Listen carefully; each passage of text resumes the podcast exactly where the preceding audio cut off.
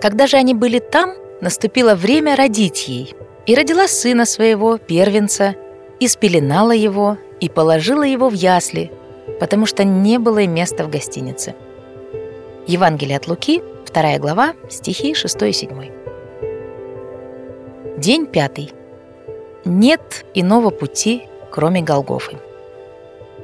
Можно подумать, что раз уж Бог полностью управляет этим миром и делает так, чтобы из-за переписи по всей империи Мария и Иосиф пришли в Вифлеем, он непременно мог предусмотреть для них и место в гостинице. Да, он мог.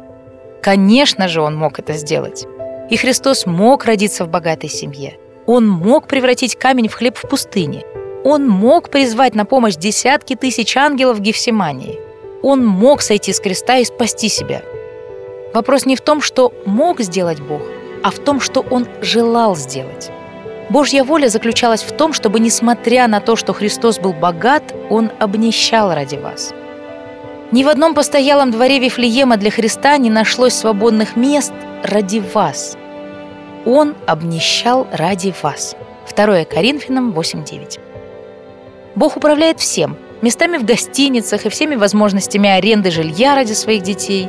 Но путь к Голгофе начинается с вывески «Свободных мест нет» в Вифлееме и завершается плевками и насмешками у креста в Иерусалиме.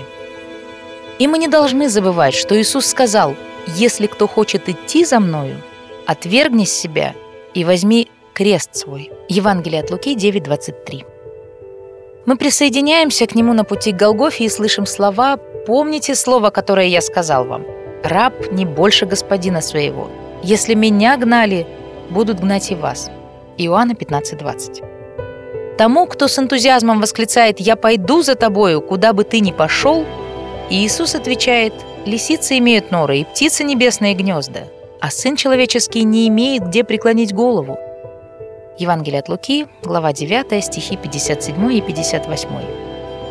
Да, Бог мог предусмотреть комнату для рождения Иисуса, но это было бы отклонением от пути к Голгофе.